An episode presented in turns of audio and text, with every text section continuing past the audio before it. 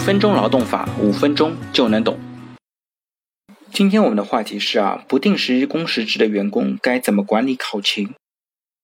有一家公司呢，有非常多的销售，而这些销售呢，他们的应酬也非常多，每个人都申请了加班，于是啊，不久之后加班费就居高不下。老板看了每个月报表当中这么多的加班费，就开始着急了，找来了人事一起商量，这么高的加班费该怎么处理呢？人事给他了一个主意，那就是让销售部的同事全部都签订不定时工时制的劳动合同。人事呢也向劳动行政部门申请了不定时工时制的备案。很快，加班费居高不下的问题就解决了。可是不久之后啊，新的问题又诞生了，因为许多销售知道自己签了不定时工时制，不需要再打卡了，经常不知所踪，甚至很多人会偷偷在开滴滴专车。老板听了之后啊，非常生气。把人事叫过来，问他：当时是你想出来要申请不定时工时制的，现在销售都不知道怎么管理了，那你说该怎么办？人事告诉老板，用三个方法可以巧妙的管理相应的销售工作。第一，每天早上安排九点钟每个部门开会，需要做签到，不来呢就认定为缺席会议，认定为违纪。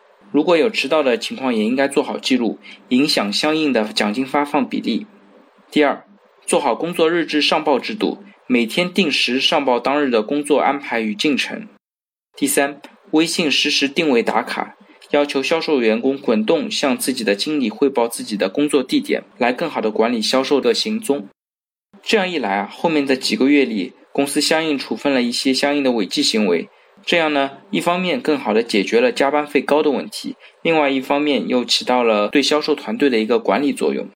那我们来看一下，当公司决定用不定时工时制来管理的时候，需要知道哪些知识点？第一，申报不定时工时制其实本身是一个有利而有弊的双刃剑。它的好处在于啊，可以节省相当大的一个加班费的支出，但它的缺点在于员工日常的管理相对来说会比较困难。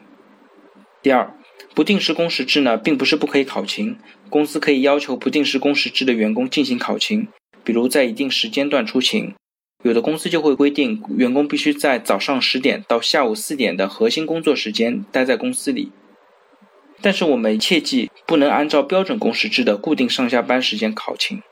如果你一边为员工制定了不定时工时制，另一边又要求他早上九点到下午六点都必须在公司里，那就属于以合法手段掩饰非法目的的一种行为。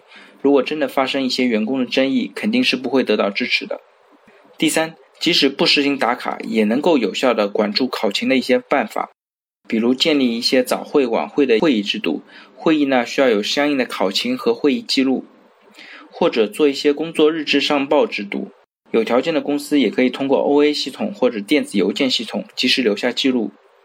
公司另外也可以派人随时抽查，如果查到缺勤会议或者工作日志不符、弄虚作假的人，依照制度进行处罚。有条件的企业呢，也可以借助互联网或者智能手机，对不定时工时制的员工进行远程遥控和定位。最后呢，如果大家对今天的话题有任何的建议或者意见，欢迎在我音频下方留言，也非常欢迎将我的音频转发给需要的朋友。那我们下期再见。